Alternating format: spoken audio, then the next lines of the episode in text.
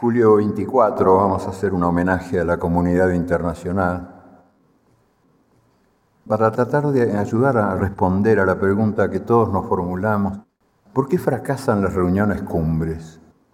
Todo el tiempo hay reuniones cumbres, continuamente, un día sí, otro no, hasta de noche hay reuniones cumbres, y siempre fracasan.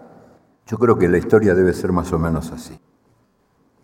El cocinero convocó al ternero, al lechón, al avestruz, a la cabra, al venado, al pollo, al pato, a la liebre, al conejo, a la perdiz, al pavo, a la paloma, al faisán, a la merluza, a la sardina, al bacalao, al atún, al pulpo, al camarón, al calamar, y hasta al cangrejo y la tortuga, que fueron los últimos en llegar.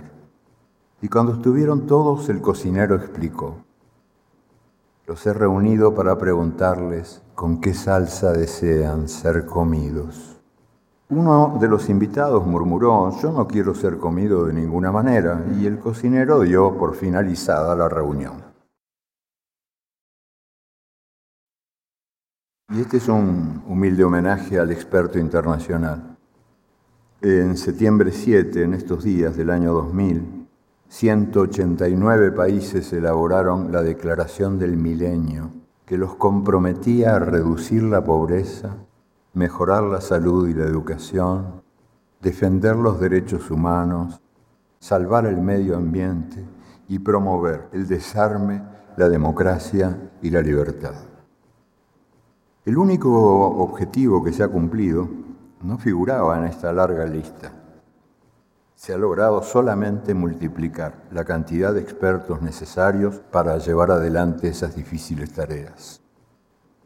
Hace algún tiempo, según me contaron, uno de ellos estaba recorriendo las afueras de Santo Domingo cuando se detuvo ante el gallinero de Doña María de los Mercedes Holmes. Ella estaba arrojando maíz a sus gallinas. El desconocido señor emergió de su automóvil y le preguntó, si yo le digo exactamente cuántas gallinas tiene usted, ¿usted me da una?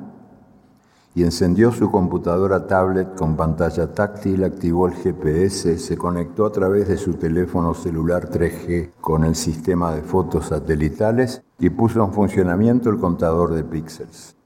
Usted tiene 132 gallinas. Y atrapó una. Entonces doña María de las Mercedes le preguntó, oiga, si yo le digo en qué trabaja usted, ¿me devuelve la gallina? Entonces se lo digo, usted es un experto internacional. Yo me di cuenta porque vino sin que nadie lo llamara. Se metió en mi gallinero sin pedir permiso y me dijo algo que yo ya sabía y me cobró por eso. Abril 11. Los miedos de comunicación. En el día de hoy del año 2002, un golpe de Estado convirtió al presidente de los empresarios de Venezuela en presidente de Venezuela. Poco le duró la gloria, porque un par de días después, los venezolanos volcados a las calles restituyeron al presidente elegido por sus votos.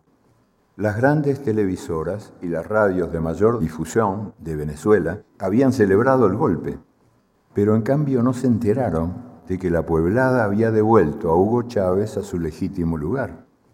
Por tratarse de una noticia desagradable, los miedos de comunicación no la comunicaron.